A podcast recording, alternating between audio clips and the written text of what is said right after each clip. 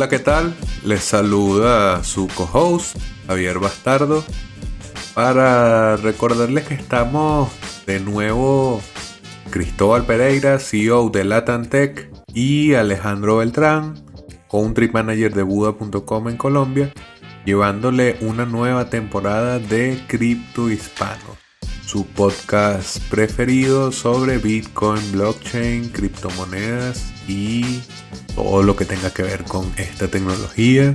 Así que bueno, acompáñennos esta nueva temporada con invitados de lujazo y disfruten el siguiente episodio.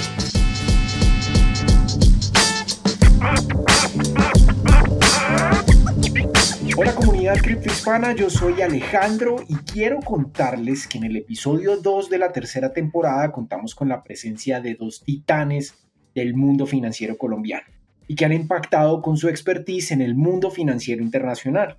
Estuvimos echando lora con Guillermo Valencia, fundador de MacroWise y columnista de la revista Dinero en Colombia. También con Juan Pablo Gómez, fundador de Data IFX, que es uno de los portales de información financiera más importantes de Colombia.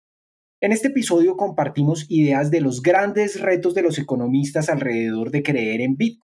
También hablamos del panorama geopolítico que influye en nuestra criptomoneda favorita, la separación del dinero del Estado, la expectativa sobre la presidencia de Biden y cómo ven a Bitcoin en el ¿Quieren saber cuáles son las perspectivas de Bitcoin en 2021? Pues bien, los invito a que escuchen este episodio en Crypto Hispano.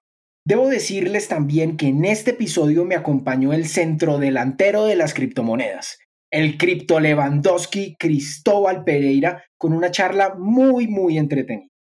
Te invitamos a buscarnos en nuestras redes sociales como arroba criptohispanos en Twitter e Instagram y suscribirte también a nuestro canal de YouTube buscándonos como Criptohispanos Podcast.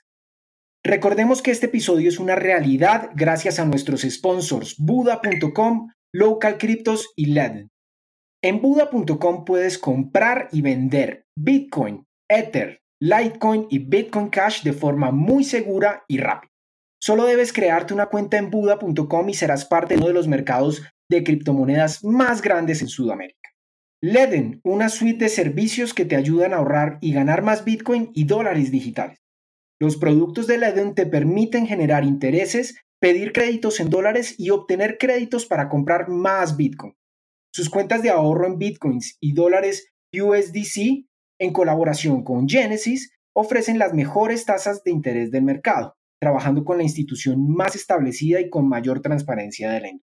Así también cuentan con un servicio llamado B2X, exclusivo de Eden, que te permite utilizar tu saldo en Bitcoin para obtener un crédito en dólares y comprar el mismo monto en Bitcoin.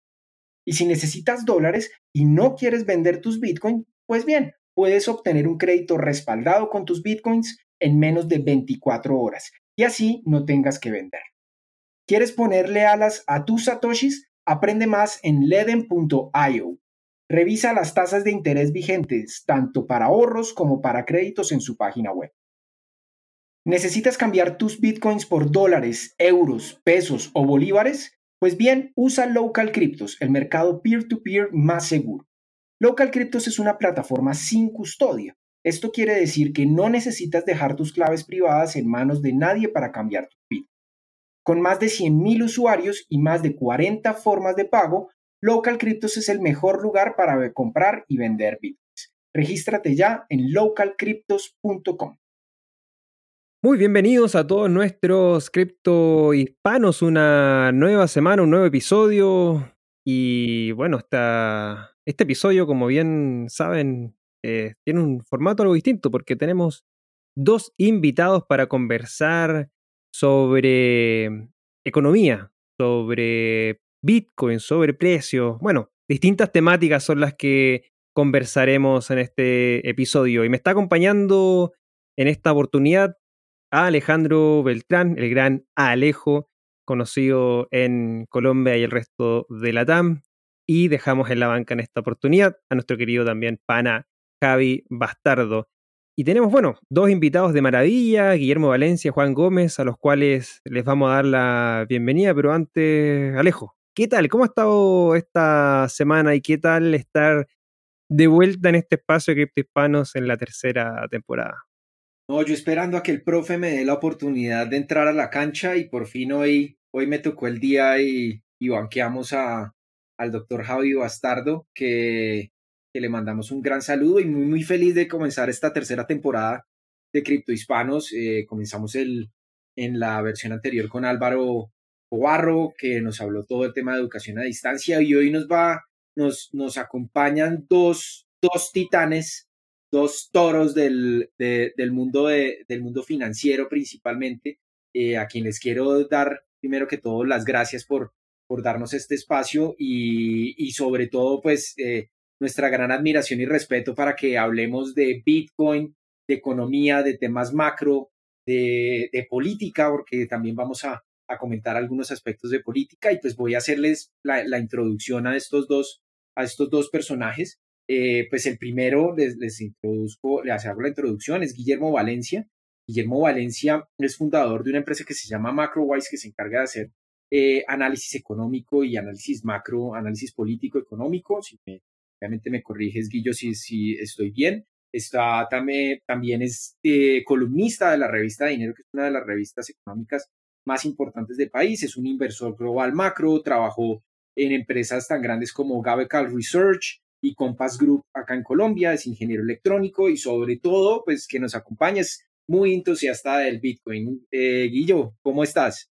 Muy bien, Alejandro. Muchas gracias por la invitación. Vale, muchas gracias. Y aquí también nos acompaña otro, otro toro y titán que es el doctor Juan Pablo Gómez. Y Juan Pablo Gómez es eh, fundador de uno de los portales de información financiera más importantes de Colombia que se llama Data IFX es miembro de, juntas directivas tan importantes en las comisionistas de bolsa como Global Securities, es asesor de la Bolsa Mercantil de Colombia y eh, hizo parte de, un proyecto que, ha marcado una diferencia del uso de tecnología blockchain en los mercados de capitales que se llama T0. Eh, y, pues es, eh, digamos, es súper entusiasta también de, de toda esta tecnología. Juan Pablo, muchas gracias por aceptar nuestra invitación. No, Alejandro, Cristóbal y Guillermo, me parece maravilloso estar aquí juntos. Súper. Eh, pues nada, comencemos a, a, lo que nos, a lo que vinimos, eh, Cristo, y, y, si te parece, eh, haciendo como toda esta, esta introducción, primero les preguntamos a nuestros invitados, comienzo con, con Guillermo rápidamente, de cómo llegó a Bitcoin, cómo, cómo descubrió Bitcoin así rápidamente que nos cuente. Uh, Bitcoin por, por, varias razones. Una, Ah, porque hace varios años ah, un cliente tenía un proyecto de desarrollo y pues el método de pago era Bitcoin. Entonces eh, tenía que tratar de entender cómo funcionaba. Después llegué a Bitcoin porque he sido un estudioso del sistema financiero internacional y entendiendo la evolución del dinero fue cada vez más interesante este instrumento y ahí pues eh, eh, empecé a hacer una inversionista en Bitcoin.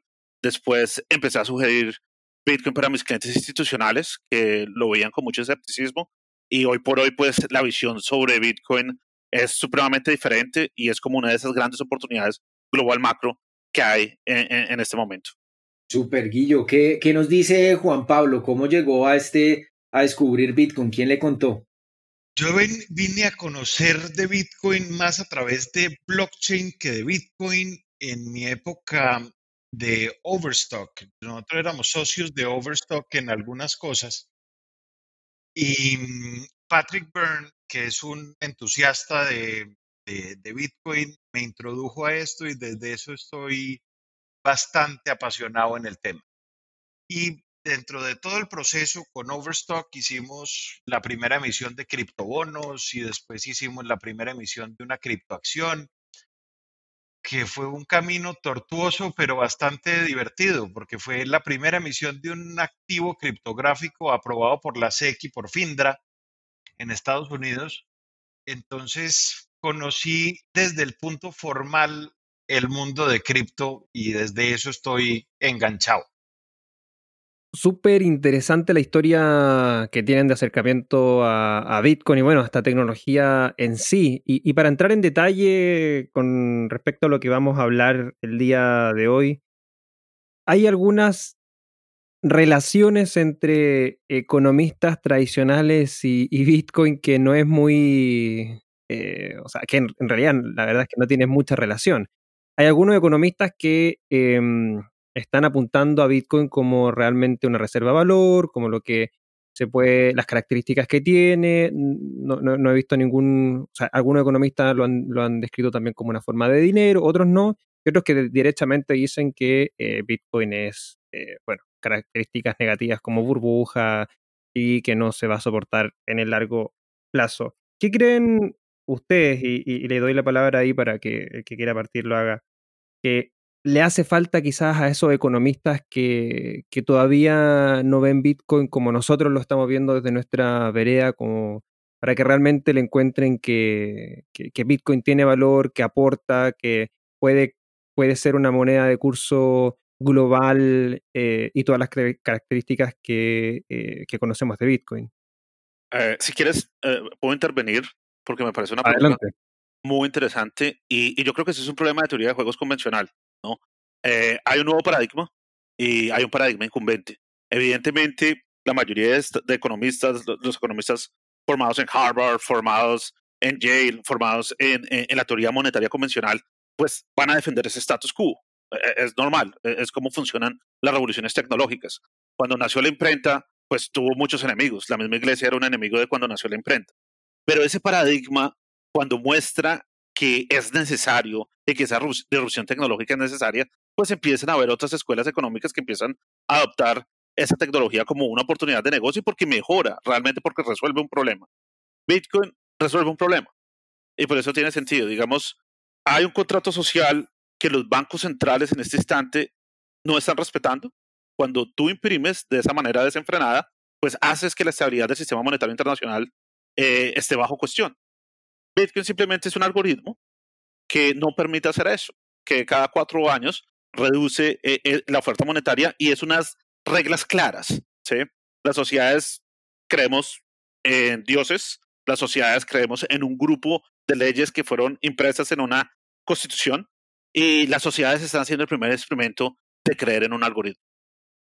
Yo, para complementar un poco lo que dice Guillermo, creo que Adicional a eso, existe la resistencia al cambio. Y la resistencia al cambio unas veces es por desconocimiento y de temer a lo desconocido. Y lo segundo es por conocimiento de lo que se viene y perder la posición dominante que uno tiene. Esa posición que tiene la economía tradicional de ser el third trusted party que centraliza las decisiones y puede hacer lo que quiera con el circulante. Perder ese, ese, ese, ese poder genera los suficientes temores para uno ir a satanizar eso. Y la otro, el otro tema que yo veo es, todo lo nuevo se sataniza inicialmente y en el tiempo se van corrigiendo los errores y se van derribando los miedos eh, para su implementación. Yo creo que el Bitcoin, la mayor amenaza que tiene para la economía tradicional es la desintermediación del Estado y la desintermediación del Estado lo lleva a tener sujetos no grabables. Y eso no han podido como entender cómo va a ser esa dinámica.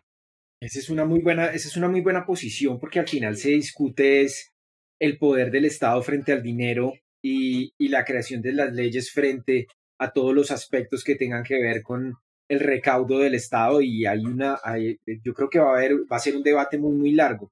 Y ahí es donde, donde entramos a, a cómo los países hoy en día tienen una posición diferente a la que veíamos hace tres, cuatro, cinco años, donde había unas posiciones reactivas, inclusive negativas frente a la adopción de Bitcoin. Pero ya vemos el mapa legal y Obviamente ya todos están implementando o gran parte de los países están implementando, Unión Europea también adoptando regulación, eh, Departamento del Tesoro americano autorizando custodiar criptomonedas. Eh, ya hay un fenómeno y esto está pasando alrededor de la adopción. ¿Ustedes por qué creen que los países comienzan a cambiar esta posición frente a las criptomonedas? Comienzo con, con Guillermo y, luego pues eh, creo que, que, Juan Pablo ahí nos, nos, aporta ahí la, la otra parte. Ah, Alejandro, yo, creo que eh, eh, es supremamente interesante esa pregunta porque definitivamente tiene unas implicaciones geopolíticas. Digamos que el dólar fue la moneda de reserva por excelencia en un mundo que estaba globalizado, en un mundo donde había un poder geopolítico dominante, que es desde 1992. Claramente Estados Unidos no tiene la Unión Soviética y puede ejercer eh, esos canales de comercio internacional y que todo el sistema transaccional funcione alrededor del dólar. Entonces tiene sentido en un mundo globalizado. Pero ese no es el mundo hoy. Tenemos un China muy grande y es un China que está pidiendo pista y quiere un reconocimiento en el sistema monetario internacional, que está creando eh, su alternativa digital, que es el yuan digital.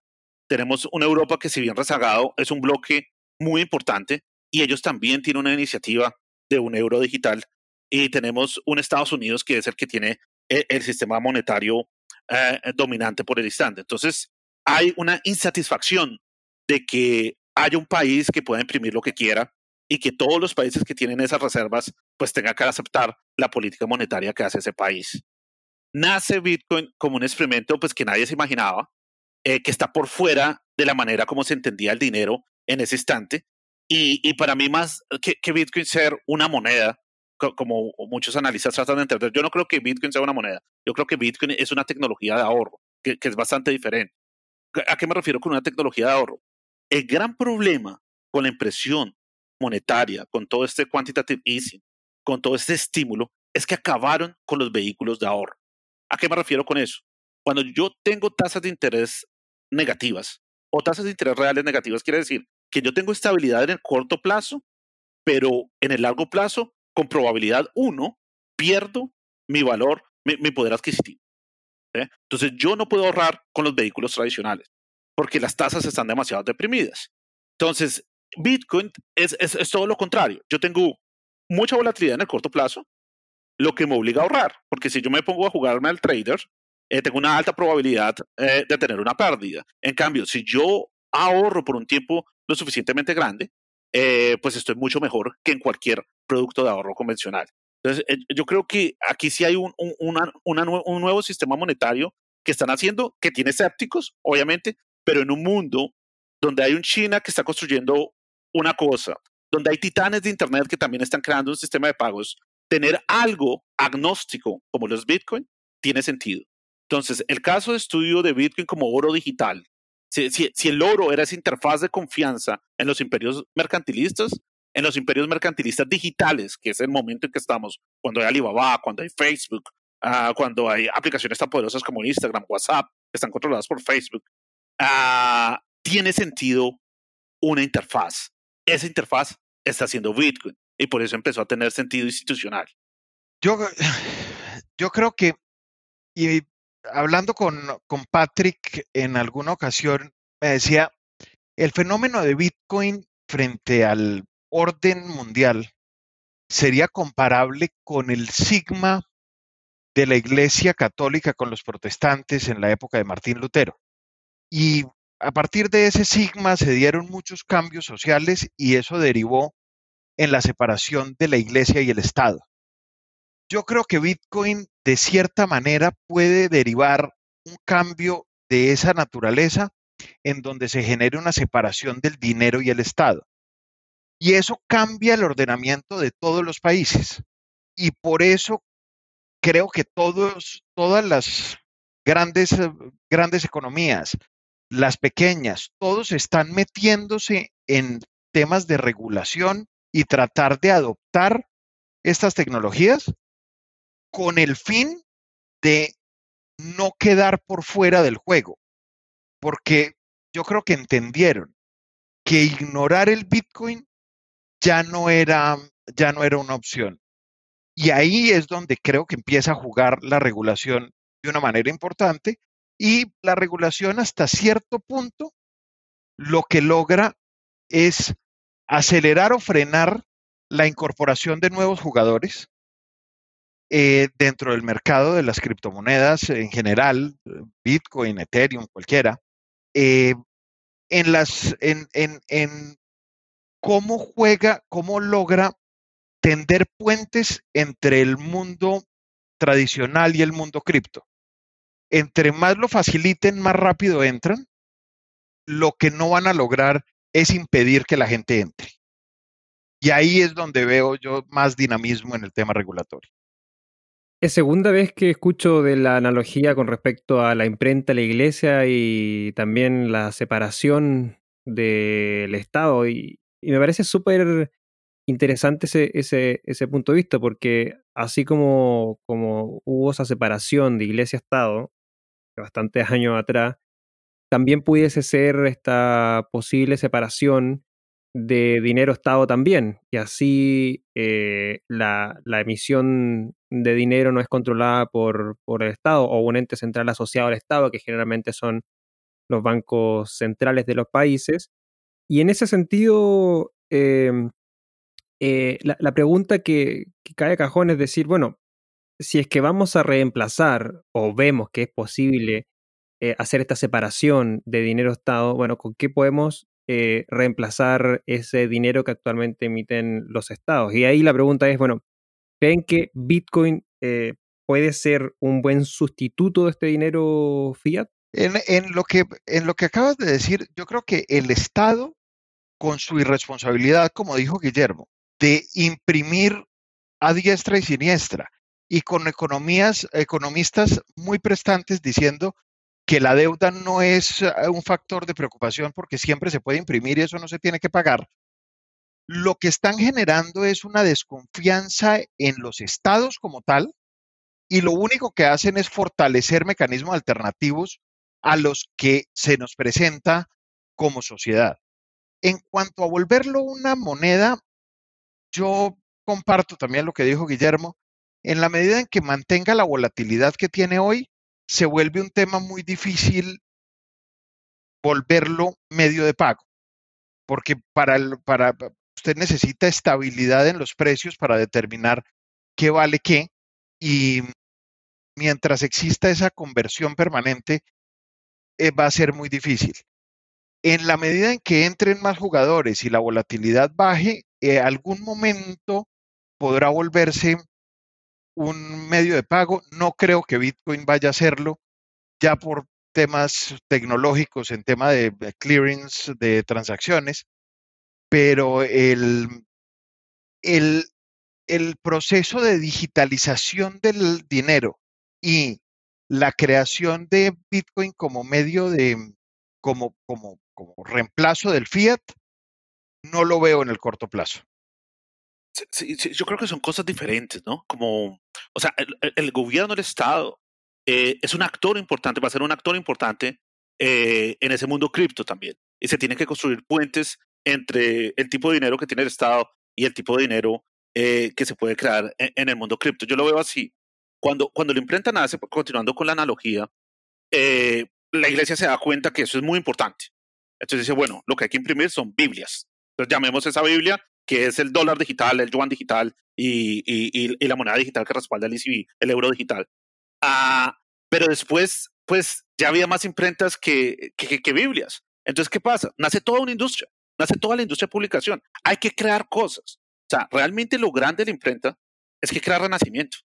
Entonces, tener un buen tipo de dinero, ¿sí? cuando existen ese tipo de cambios, pues hace más fácil el allocation para las personas que tienen buenas ideas. O sea, la cadena de innovación que puede crear todo este mundo que se está construyendo alrededor de Bitcoin, Ethereum, Polkadot, todas estas aplicaciones de Decentralized Finance que, que, están haciendo, es eso. Es crear un acceso sin precedentes a un sistema bancario que no estaba funcionando bien.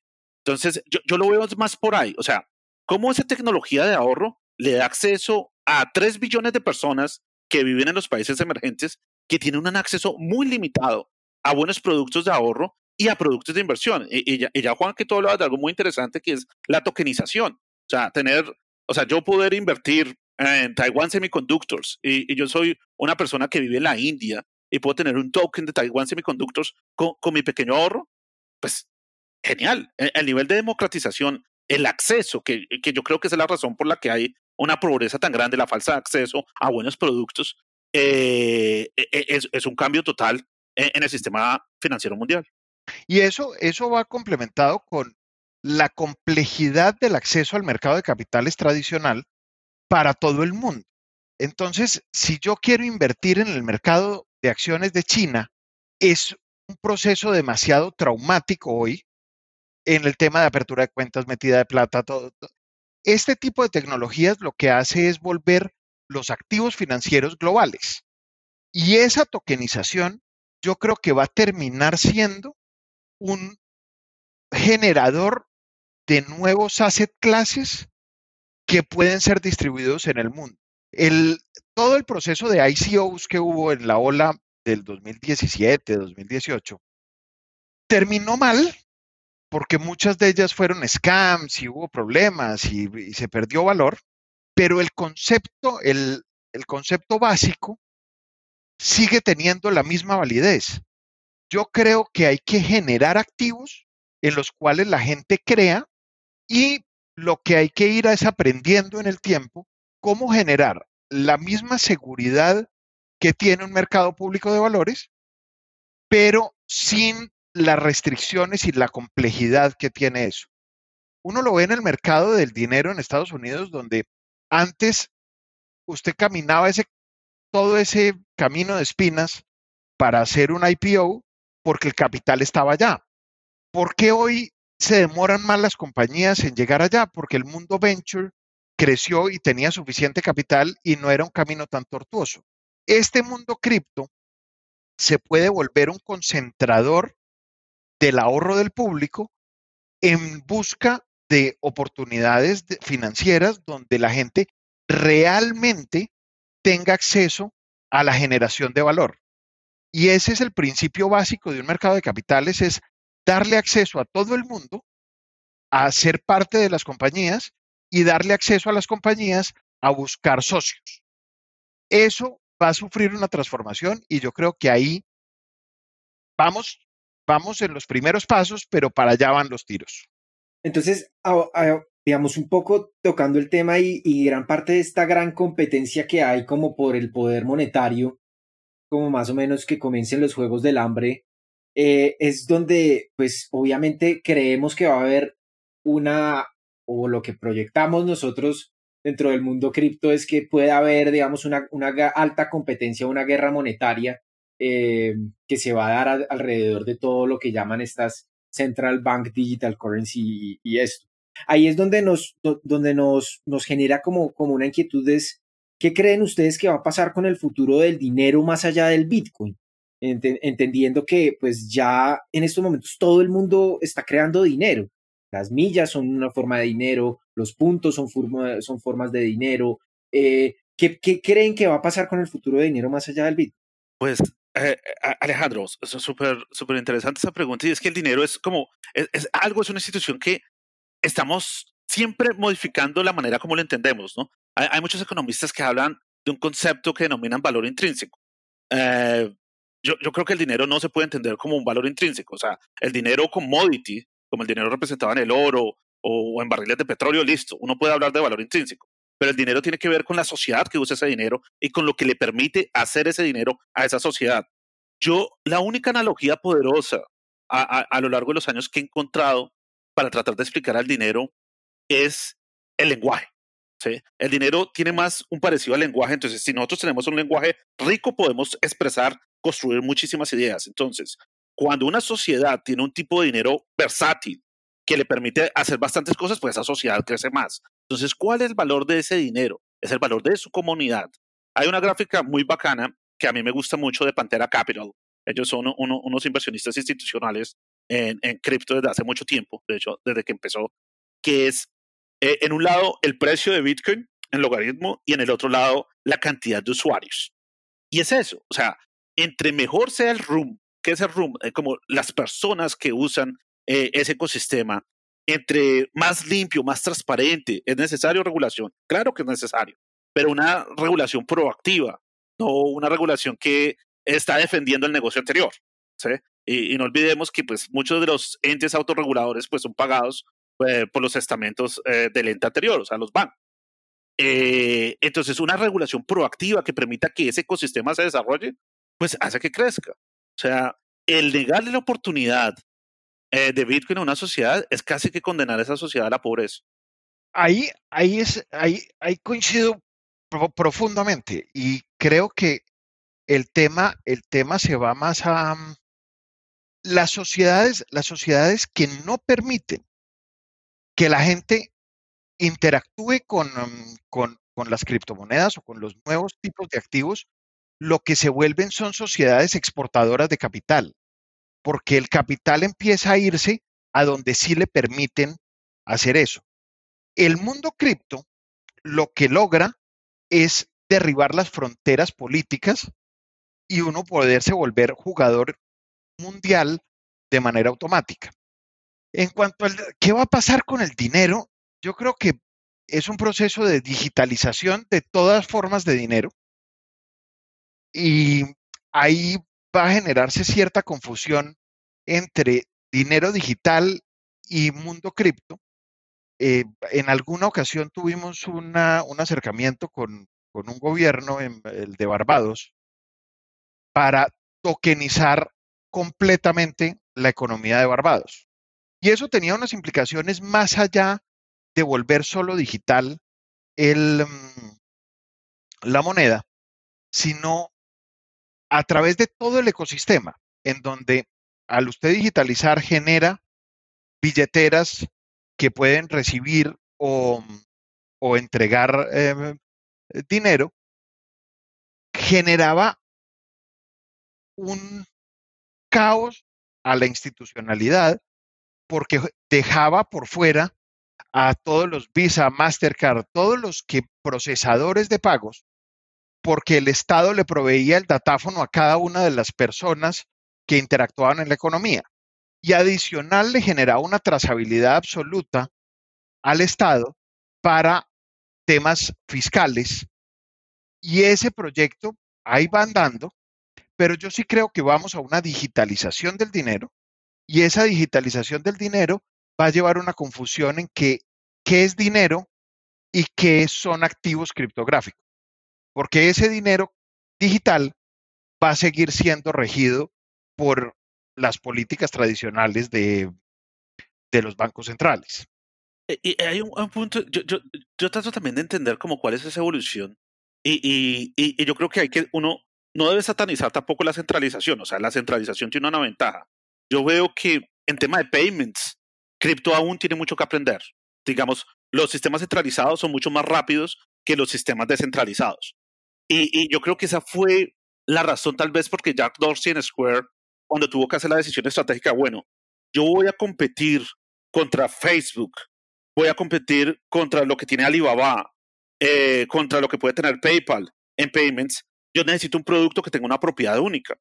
Y esa propiedad única que tiene Bitcoin es el ahorro. Ninguno de los productos que ofrecen los bancos centrales, estos eh, fiat money digital, es un buen producto de ahorro. Es un buen producto de pago, sin problemas, pero es un mal producto de ahorro. Si yo dejo parqueada mi plata ahí los próximos cuatro años, eh, me va muy mal. En cambio, si dejo mi plata parqueada en Bitcoin los próximos cuatro años, me va muy bien.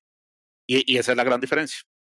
Estoy seguro que todo el dinero que actualmente conocemos y el sistema bancario y financiero va a estar 100% corriendo en bits en los próximos años. Y bueno, ahora creo que la carrera que hemos estado conversando va más de la mano sobre qué tipo de infraestructura van a correr esos bits van a ser infraestructuras centralizadas, descentralizadas o centralizadas y distribuidas a través de lo que son las redes más permisionadas o, privadas. Ahí yo creo que va a estar todo una carrera tecnológica por tratar de mantener el control de, la masa monetaria. Hoy día eh, Estados Unidos, eh, siendo actualmente el, imperio global eh, con la dominancia del dólar, está tratando de hacer eso, imprimiendo mucho, mucho dólar, tratando de inundar eh, e, casi que el mundo con dólares, pero no sé si eso le va a durar mucho conociendo lo que viene en términos de China, que lo, que lo mencionaron, y el crecimiento que ha venido manteniendo los últimos 20, 30 años, que muchos estiman que prontamente ya China va a convertirse en la primera economía del mundo y con el desarrollo que están haciendo a nivel digital, del yuan digital, que, que a nivel de blockchain o no, tecnología pública abierta podemos discutir, pero sin lugar a dudas son los que mayor infraestructura digital en términos bancarios y financieros tienen a nivel global. Y, mm, mencionaron ahí eh, un tema que, que, tiene relación a esto, que, es, bueno, al fin y al cabo la, la, la manera de utilizar este dinero o las formas de dinero que se van creando o otras, o, llamarle activos o criptoactivos, generalmente, o por lo menos hasta el día de hoy, está siendo trabajado bajo el concepto de lo que son las regulaciones. Em, y, las regulaciones, hemos visto regulaciones pro Bitcoin, criptomonedas, criptoactivos y otras que derechamente entran a eh, prohibirlas. Eh, e, en, Latinoamérica, Bolivia y Ecuador tiene prohibido el uso de las criptomonedas em, como medios de pago y por ende no hay ningún tipo de plataformas de, intercambio en esos países. Otros no tienen ningún tipo de, regulación, como en el caso de Chile. Argentina presentó dos propuestas de regulación que fueron bien criticadas por, la comunidad, por el ecosistema. Colombia también está abriéndose a una posible regulación. México ya tiene la ley FinTech, pero que dejó de lado el tema de las criptomonedas. Entonces, cuando hablamos de regulación también, ¿cómo ven ustedes que esto podría tener impacto en, en Bitcoin, criptomonedas y criptoactivos, que obviamente se podríamos considerar todo lo que se puede crear a nivel de esta tecnología como una nueva forma de activos? Pues yo creo que va muy pegado a lo que dijo Guillermo ahora. La regulación lo que hace es permitir que más jugadores entren. Y la gráfica que él mencionaba donde se correlaciona el precio del Bitcoin frente a los actores, lo que, lo que hace es deja sumido a la población, el, país que impida el acceso, le, lo que hace es constreñir la posibilidad de sus pobladores a acceder al valor a ese tipo de activos antes de que suban de precio porque en la medida que haya más jugadores va a subir más de precio. Y, es un tema donde las, el criptoactivo es limitado y el número de jugadores siempre es creciente. Entonces, va a ganar valor y lo que la regulación hace es frenarlo. Creo que un problema de fondo es el anonimato dentro del, dentro del mundo cripto el tema de control de lavado de activos, control de financiamiento al terrorismo y todo este tema donde haya trazabilidad de quién es el beneficiario real de las operaciones.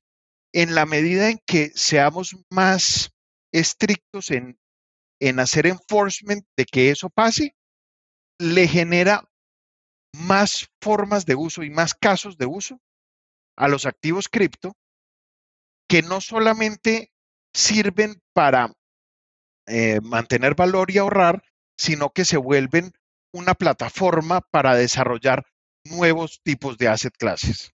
Y, Juan, ese, ese, es un punto súper interesante porque es que uno tiene dos aproximaciones en la regulación. O sataniza el activo o crea una estructura flexible que permitan que aparezcan nuevas innovaciones que traten de resolver ese problema. Hay tecnología para resolver el problema de lavado de activos, de saber de trazabilidad del dinero sea, simplemente pues que se requieren incentivos para que empiecen a nacer startups que ofrezcan ese servicio dentro del ecosistema y hagan el ecosistema más transparente.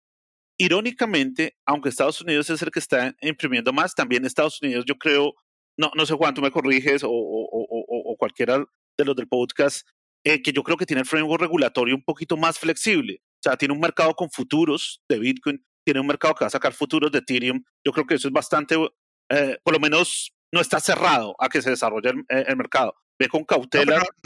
No, solo, eso, Guillermo. En, la emisión, en la emisión que hicimos de la, de la criptoacción, es una acción que cumple todos los procesos de una emisión, pero que al final no va al depósito central, sino que se sube a, blockchain. Y eso fue aprobado por el regulador.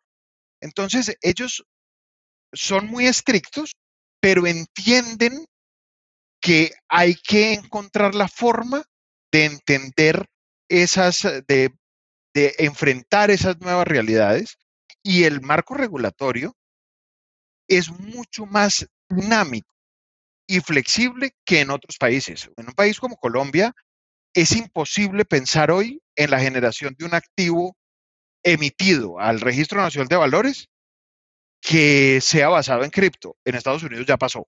Súper interesante. Eso, eso, eso, eso va a pasar y creo que Estados Unidos dentro tiene sus debilidades y su forma de imprimir dinero y todas las cosas que hace, pero Estados Unidos sí tiene una vanguardia legal en ser más rápido en adaptarse a las, al presente que los países con derecho romano como el nuestro, donde el, el lag regulatorio es demasiado largo. Y es muy cargado, de hecho, eh, porque todo también hay, un, hay una percepción de que lo no regulado es malo y que lo regulado es bueno. Y ante eso el, el esquema tecnológico nos, han enseñado, nos ha enseñado, por lo menos le ha enseñado a gran parte de la población que, que hay esos cambios. Y ahí es donde, donde yo creo que digamos, la tecnología cumple un rol fundamental, pero, pero pues mucha gente obviamente está acá en Bitcoin eh, por, por el lado de la inversión, por el lado del atractivo que tiene el precio y el alto crecimiento que, y, el, y el valor que puede generar a futuro. Ahí yo creo que es, es, una, es una pregunta que, que quisiera transmitirle mucho hacia ese usuario que quiere, que quiere comprar hoy o, o que quiere ver un método alternativo eh, de inversión o de ahorro. Eh, y, y, podríamos hablar un poco de estos fundamentales que siguen a Bitcoin eh, en, su, en su estructura. Y quisiera comenzar también nuevamente con, con, con, Guillo, es qué fundamentales podríamos seguir en las criptomonedas. Pues, hablemos, yo creo que principalmente de Bitcoin o, o, de pronto de la que quieras compartirnos, pero, pero qué fundamentales podemos seguir en Bitcoin para que la gente tome una decisión de compra o de venta. Yo, yo creo que el fundamental estructural, cuando uno hace, hace un análisis económico, bueno, primero a qué se refiere uno con fundamentales. Fundamentales en general es cuando uno está analizando una compañía, eh, pongamos un ejemplo, Ecopetrol o Petrobras, y uno trata de proyectar los flujos de caja de esa compañía, ¿sí? Y ya trata de pasar al presente esos flujos de caja y representarlo en el precio. Entonces hay un tipo de inversionistas que creen en ese framework entiende el mundo de esa manera y con eso toma sus decisiones de inversión. Yo cuando trato de invertir, yo me trato de ir a lo más básico de la economía y es oferta y demanda. ¿sí? ¿Cómo funciona el mercado de oferta? Y realmente existe una economía y hay una dinámica de esa economía que hace que aumente la cantidad de usuarios. Yo creo que ese es un framework que sirve muchísimo cuando hablamos de un producto digital y Bitcoin es un producto digital. Entonces, insisto en esa gráfica, ¿sí? Que hay que observar cómo es el dinamismo de esos actores, cómo es el dinamismo de la demanda. La oferta, de alguna manera, hay, libros que hablan de cómo funciona eh, eh, el modelo de oferta de Bitcoin. Eh, recomiendo The Bitcoin Standard, digamos que es como, como que hicieron una curación bastante interesante de estos modelos Stock Flow que muestran la relación entre la oferta de Bitcoins y el precio de Bitcoin logarítmicamente pero lo que me llama más la atención es la evolución de la demanda y, es lo que yo creo que hace que el momento que estamos viviendo en este instante es muy diferente. Cuando yo veo institucionales entrando a esto, cuando veo compañías como Fidelity ofreciendo un, un, sistema de custodio y, y, cuando yo veo los bancos que deben empezar a pensar en no cómo yo baneo Bitcoin, sino cómo yo ofrezco un servicio dentro de ese mundo Bitcoin. O si yo sé que un CDT en este instante es un producto que es cero interesante para una persona que quiere tener sus ahorros en el largo plazo, pues debería ofrecer un certificado de depósito en Bitcoin dentro de la sombrilla regulatoria tradicional, que es lo que puede ofrecer un banco. Y eso sería un producto que hay una comunidad que necesita. O sea, Bitcoin ya les hizo un gran trabajo a muchos entes financieros. Les dijo, oiga, hay demanda por un buen producto de ahorro. Y ese producto de ahorro se llama Bitcoin. ¿Cómo hacemos un puente entre el sistema financiero tradicional y el sistema cripto para que esos usuarios que ya están demandando eso también, lo puedan tener. Entonces, yo creo que acá hay mucha cosa pasando y, y, y, y, si es una oportunidad de inversión. Obviamente es un activo volátil y eso es algo para la persona que se quiere hacer rico de la noche, de la, noche a la mañana, no es. ¿sí? Para la persona que está supremamente apalancada, e, ese es, ese es un juego de corto plazo donde va a salir perdiendo. En cambio, para la persona que empieza a acumular gradualmente, eh, que empieza a seguir podcasts como este, que empieza a hacer su research, eh, que empieza a buscar proveedores de señales que siguen esos fundamentales, eh, pues ya empieza a, a, manejarlo con más cautela y a hacer un plan de ahorro. Entonces, yo creo que Bitcoin sí es una supremamente, eh, es una oportunidad para ahorrar. Uno debe hacerlo de manera gradual.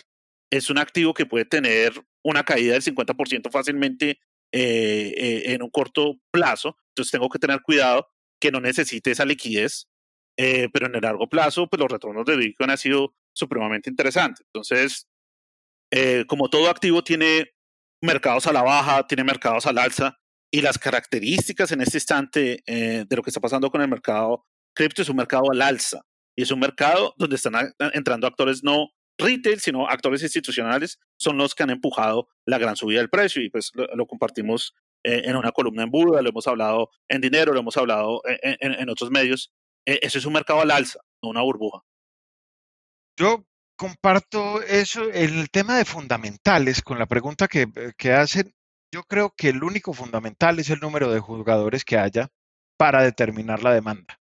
Si usted lo asemeja a, un trader tradicional, que lo que hace es mirar los técnicos y los fundamentales, esto no tiene underline asset para usted proyectar dentro del, análisis tradicional y, sí creo que va a estar jalado por la demanda el precio. Eso y es lo que decía ahorita, si, lo que decía Guillermo ahorita. Si usted va a invertir en Bitcoin, lo único que tiene que tener claro es que no puede invertir la plata del mercado el próximo mes. Hace dos años estaba en 20 mil dólares y si usted tenía la, plata del próximo mes, pues entonces le tocó liquidar en 4 mil. Si usted tenía una posición estructural, pues lo pudo haber, puede salirse ahorita a 30 y pico de mil. Eso, esos cambios ese, ese perfil se tiene que manejar. Ya hay otro tipo de inversionistas en, en Bitcoin que es quienes quieran hacer trading en este tipo de activos.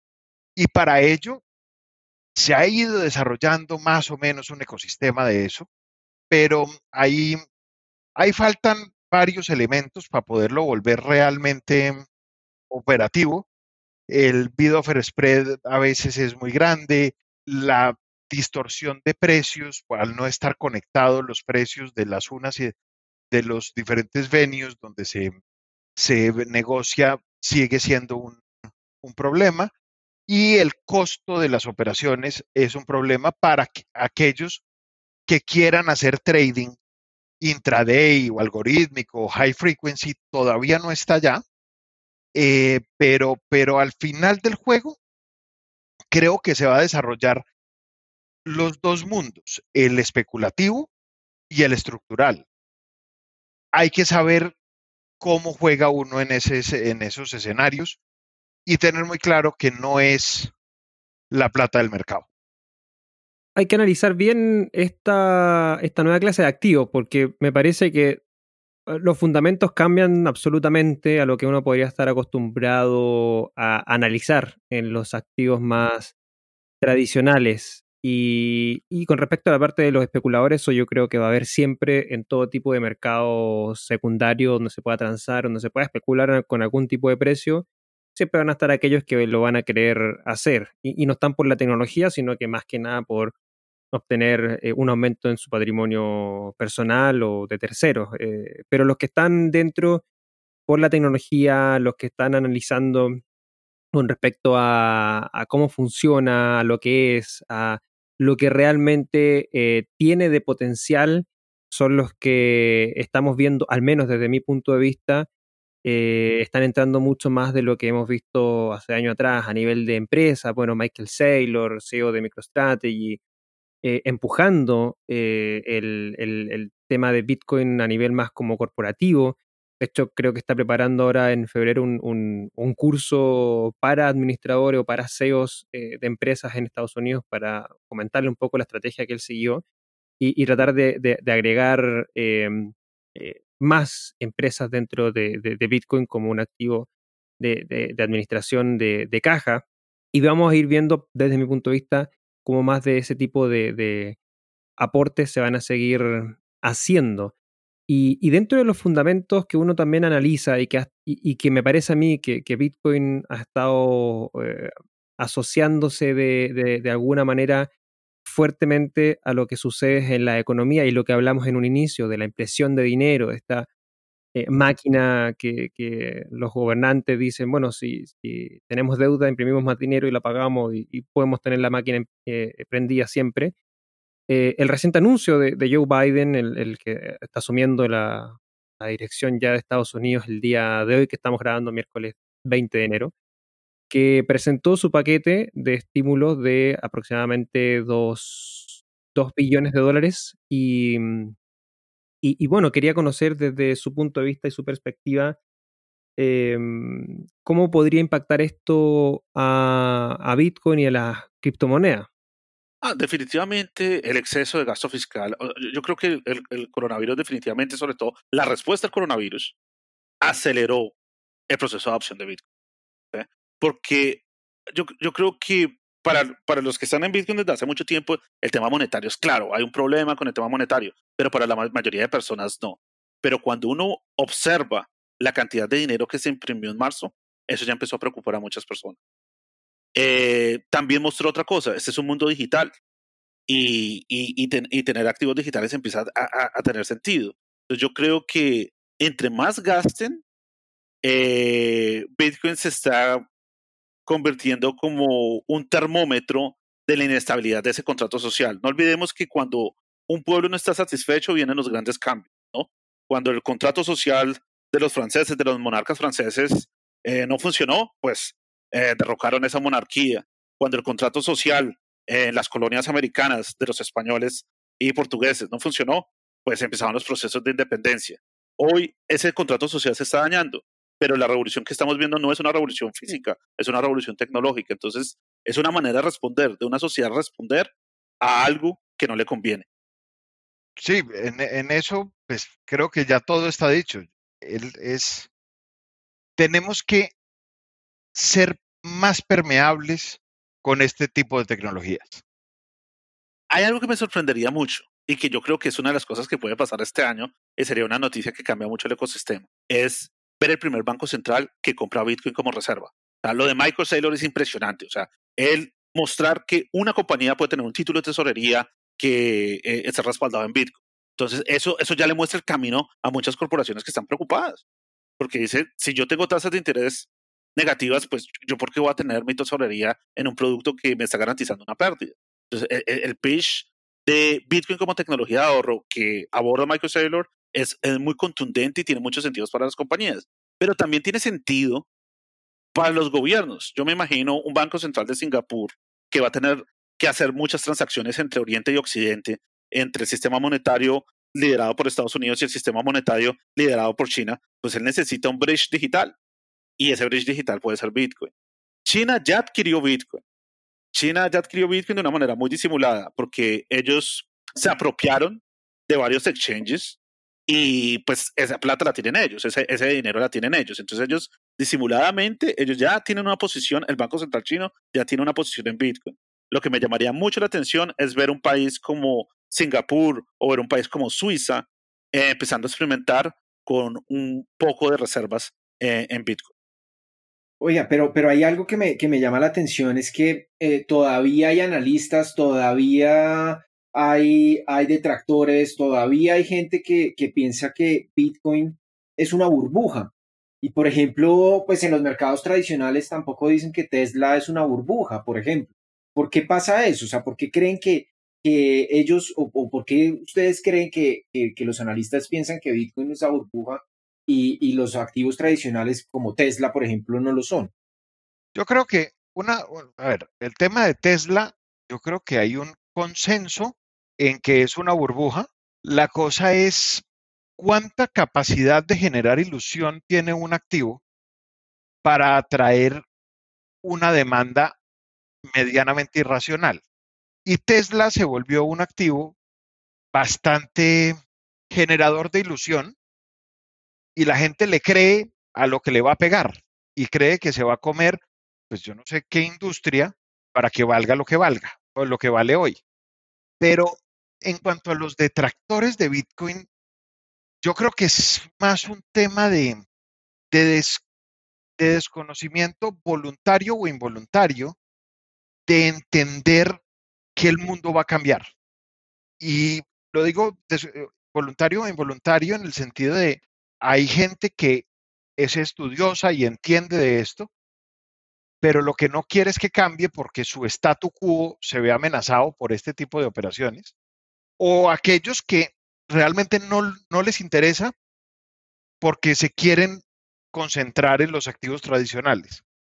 Es, yo creo que es un tema de, de falta de voluntad de entenderlo Y yo creo que al final del juego, tanto en el tema regulatorio como de los analistas o los economistas, esto se vuelve como sacar una norma que prohíba rezar Ave Marías, que es inocua porque va a pasar, gústeles o no les guste. Entonces, creo que para allá van los tiros. estoy, eh, yo, estoy de acuerdo. Bueno, hablemos un poquito de burbujas. Digamos, ese es un tema que a mí me parece supremamente fascinante. Eh, yo, yo cuando invierto en algo, en activos que son tan difíciles de entender, eh, yo trato de calcular a qué, les, a qué están jugando, o sea, cuál es el payoff, digamos, la probabilidad. Eh, Juan decía, bueno, él es un vendedor de ilusiones. Todo gran emprendedor, todo gran descubridor es un vendedor de ilusiones. Todo gran descubridor está al borde entre lo que parece algo que no va a ser cierto y algo que sí va a ser cierto. Yo no veo en Tesla una compañía de carros. Yo no veo en Tesla tampoco una compañía de infraestructura solar. Yo veo en Tesla un lugar donde están experimentando para hacer las cosas que se necesitan para colonizar un planeta. Yo veo en Tesla más un Cristóbal Colón que una compañía tradicional. Que la probabilidad de fallar es del 99%, sí. Pero que ese 1%, el payoff de eso es un planeta, que es Marte si lo llega a colonizar, pues a mí me da. Y yo, yo, yo siempre invierto en Tesla, pero invierto un poquito. ¿sí? No invierto algo, o sea, la probabilidad puede ser del 90% que no me funcione, pero yo quiero un activo así, porque no es una promesa, sino tiene un payoff muy grande si llega a pasar. El valor esperado de eso es interesante a pesar de tener esa probabilidad tan baja. Entonces, a mí no me parece que Tesla sea una burbuja. Muchas personas piensan que todo movimiento rápido en el precio es una burbuja. Voy a dar varios ejemplos que eso no es cierto. Cuando cae el muro de Berlín, empiezan las inversiones, empiezan a crearse las compañías rusas, empiezan a crearse las compañías polacas, ellas subían 2.000%. 3.000%. Y, y es un movimiento muy rápido. ¿Va a ser una burbuja? No, siguió subiendo. ¿sí? Porque hay un cambio estructural. Bitcoin tiene esa propiedad de escala porque está hecho así. ¿sí? O sea, es un algoritmo que reduce la oferta eh, de esa manera logarítmica. Pues e, el, el, el bull market apenas está empezando. Entonces, uno veía con mucho escepticismo cuando uno hablaba de 100 mil dólares. Nosotros estamos en el 2018, escribimos un newsletter que hablaba de 50 mil dólares y, y ahorita uno ve los, los, los, bancos Tier 1, JP Morgan, Morgan Stanley compitiendo por más allá de 300 mil. ¿sí? Eh, yo, yo, creo que estamos en un, un, mercado al alza, que vamos a ver mucha volatilidad, sí, pero sigue siendo una, una tendencia ascendente. Yo también creo que hay muchos economistas, hay, hay dos razones. Una, porque hay un, una inversión en conocimiento, en doctorados, etcétera, eh, de una tecnología vieja. O sea, yo gasté mucha parte de mi vida en aprender un grupo de conceptos que no representan la realidad que estamos viviendo. Entonces, no es fácil de dejar. O sea, eh, eh, muchas personas pensaron que, la tierra, que el universo gira alrededor de la Tierra y murieron creyendo eso, a pesar de que ya había evidencia de que no era así. ¿sí? Y eso no, no, no, es fácil de cambiar. Otras personas simplemente responden a un grupo de incentivos. ¿Quién paga los cheques de esos analistas? pues una industria y ellos tienen que defender su, su, lo que da la comida, por decirlo de alguna manera. Entonces es entendible, ¿no? Entonces yo trato de mirar las personas, como dicen Nassim Taleb, que tienen skin in the game, como carne en el asador. ¿Quién tiene carne en el asador? ¿Quién puede ser independiente para tratar de ver si esa opinión tiene sentido o no tiene sentido? Estoy totalmente de acuerdo con esas perspectivas y, puntos de vista finales que nos, que no han compartido, sobre todo con respecto a lo de la burbuja. No, no creo que haya algo más que agregar a, a, los puntos ya indicados. Creo que los que... hay un punto creo que podríamos agregar, que, que más va, hacia los modelos matemáticos y, aquellos que quizás no lo conocen, el, el modelo Stock to Flow, que, que, muchos de los economistas más asociados a Bitcoin lo, lo usan, como para dar fundamentos de que realmente esto, lo que está sucediendo con Bitcoin son subidas de precios escalonadas, donde se va viendo cómo después de cada halving vienen procesos de cuatro años donde el precio termina siendo un escalón más arriba y así sucesivamente esperando que, bueno, para muchos e, el precio de Bitcoin podría llegar incluso, han dicho, hasta un millón de dólares. ¿no? Yo no lo creo tan posible, pero sí algunos, eh, yo lo veo sobre 100 mil, eh, quizás 400 mil por ahí que pudiese estar, estar muy comparado con lo que es el mercado del oro también. Eh, solo para comentar, el mercado del oro tiene una capitalización de aproximadamente unos eh, 11 a 12 trillones de dólares, eh, o en, lenguaje eh, hispanohablante eh, son billones de dólares. Y, em, y, Bitcoin está recién en torno a los 700 mil millones, llegando al primer billón, por ende, por ahí por el 10%, un poco menos del 10% de la capitalización del mercado del oro. por lo que si comparamos los precios de hoy día y si decimos que más o menos pudiese estar en torno a la capitalización del oro, eh, tiene por crecer aproximadamente un 10 hasta 12 por, por lo que a precios de 40 mil dólares, cerrando así muy aproximadamente lo que estamos hoy día, pudiese ser 400 mil, 480 mil dólares como para llegar a una capitalización similar a la del oro. Eh, eso como, como, como perspectiva de mediano, muy largo plazo. Ahora bien, me gustaría cerrar eh, con sus perspectivas de lo que podríamos ver en Bitcoin este año. Ahí eh, creo que fue Guillermo el que comentó de que podríamos quizás ver a un primer banco central adquiriendo Bitcoin como reserva. Eh, sería un tremendo espaldarazo a Bitcoin. Em, yo también eh, veo quizás alguna institución bancaria de las tradicionales tomando posiciones también en Bitcoin o alguna criptomoneda.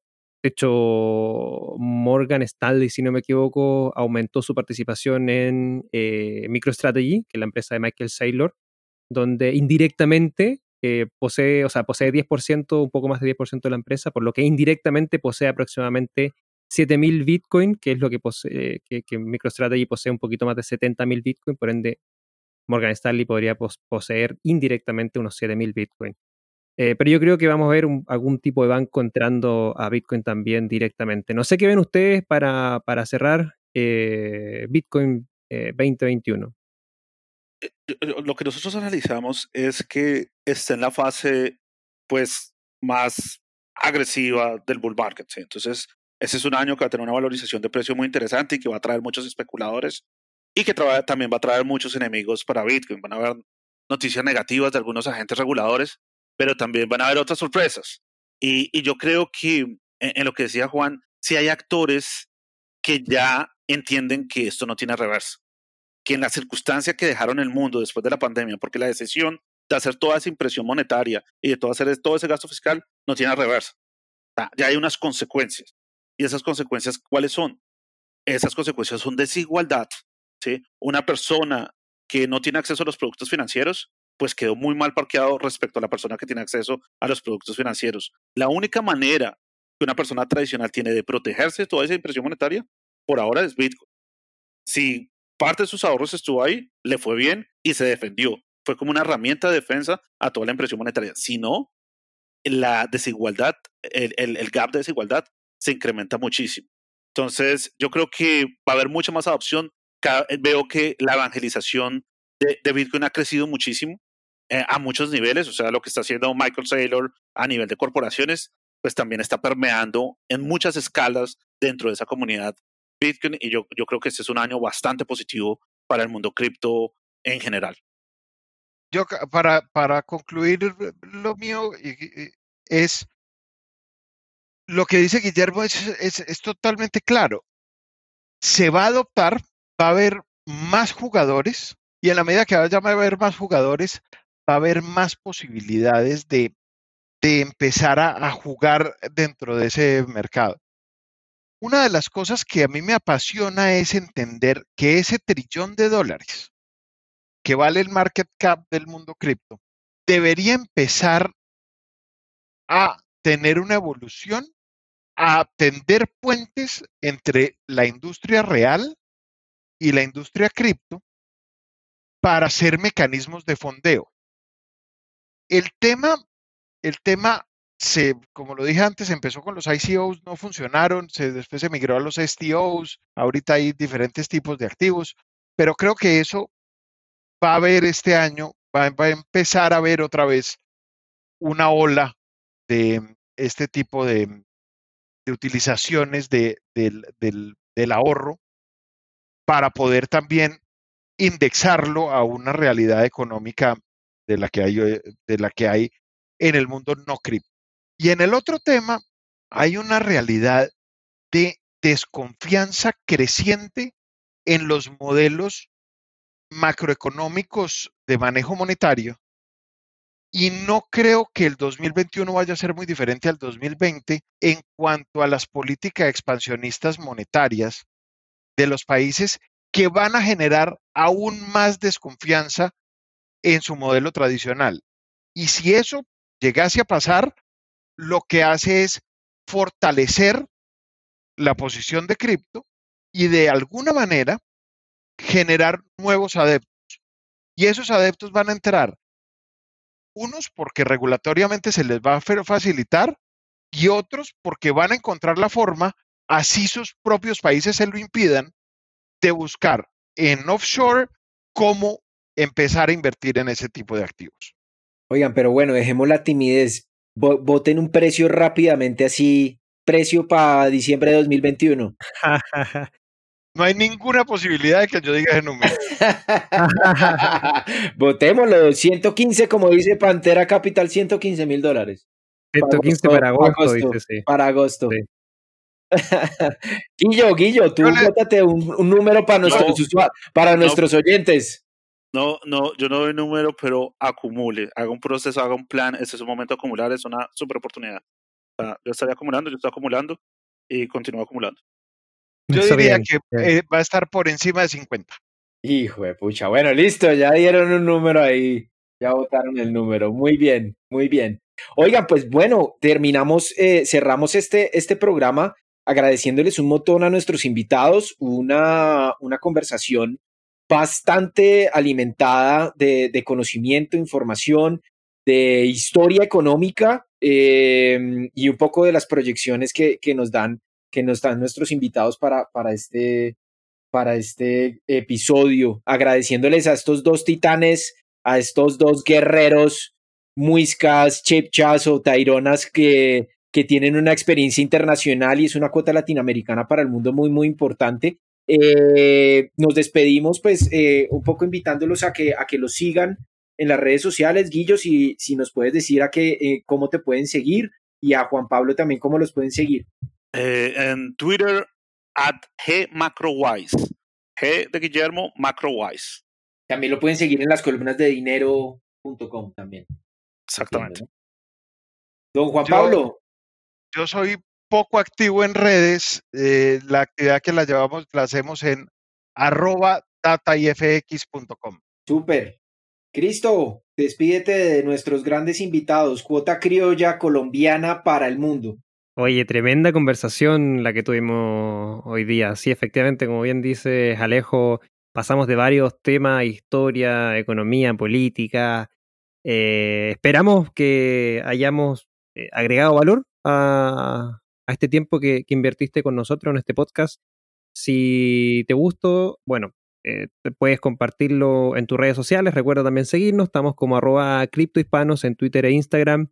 Y también tenemos nuestro canal de YouTube, puedes buscarnos como Crypto Hispanos Podcast. Y también, si gustas suscribirte a nuestro Telegram, tenemos un Telegram donde compartimos noticias, novedades iguales, eh, Cripto Hispanos, arroba Cripto Hispanos. Guillermo, Juan Pablo, oye, excelente conversación, muy buena, entretenida. De todas maneras, los dejamos invitados para una próxima edición. Vamos a estar conversando y revisando todos los acontecimientos que va pasando eh, Bitcoin y el mercado de las criptomonedas este año, que, siguiendo un poco lo que va pasando a nivel global, vemos que va a estar bien interesante, así que agradecido de su tiempo, de su espacio, Alejo, un gusto también haber estado compartiendo este espacio contigo, Javi, un abrazo y ya nos estamos viendo en un próximo episodio. Muchas gracias a todos, feliz semana. Hey, espera, antes de que te vayas queremos compartir contigo un mensaje de nuestros sponsors que hacen posible el desarrollo de esta nueva temporada de Cripto Hispanos. Buda.com es uno de los exchanges más reconocidos de Latinoamérica con operaciones en Chile, Argentina, Perú y Colombia, y es la primera plataforma de criptomonedas del mundo en compensar su huella de carbono. Crea tu cuenta hoy en Buda.com y se parte de una empresa carbono neutral. Leden, una suite de servicios que te ayudan a ahorrar y ganar más Bitcoin y dólares digitales. Los productos de Leden te permiten generar intereses, pedir créditos en dólares y obtener créditos para comprar más Bitcoin. Sus cuentas de ahorro en Bitcoin y dólares USDC en colaboración con Genesis ofrecen las mejores tasas de interés del mercado, trabajando con la institución más estable y con mayor transparencia de la industria. Así también cuentan con un servicio llamado B2X, exclusivo de Eden, que te permite utilizar tu saldo en Bitcoin para obtener un crédito en dólares y comprar el mismo monto en Bitcoin. Y si necesitas dólares y no quieres vender tus Bitcoin, puedes obtener un crédito respaldado con tus Bitcoin en menos de 24 horas y así no tengas que venderlos. ¿Quieres ponerle alas a tus satoshis? Aprende más en www.leden.io. Revisa las tasas de interés vigente tanto para ahorros como para créditos en su página web. ¿Necesitas cambiar bitcoins por dólares, euros, pesos o bolívares? Usa Local Cryptos, el mercado peer-to-peer más seguro. Local Cryptos es una plataforma sin custodia. Esto quiere decir que no necesitas dejar tus claves privadas en manos de nadie para cambiar tus bitcoins. Con más de 100.000 usuarios y más de 40 formas de pago, Local Cryptos es el mejor lugar para comprar y vender bitcoins. Regístrate ya en localcryptos.com.